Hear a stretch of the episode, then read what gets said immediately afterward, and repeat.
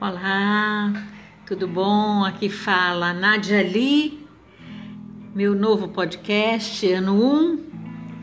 E eu quero falar para vocês sobre o diário do confinamento que eu fiz durante 36 dias aqui no Facebook. E as pessoas começaram a gostar muito, resolvi então montar um podcast.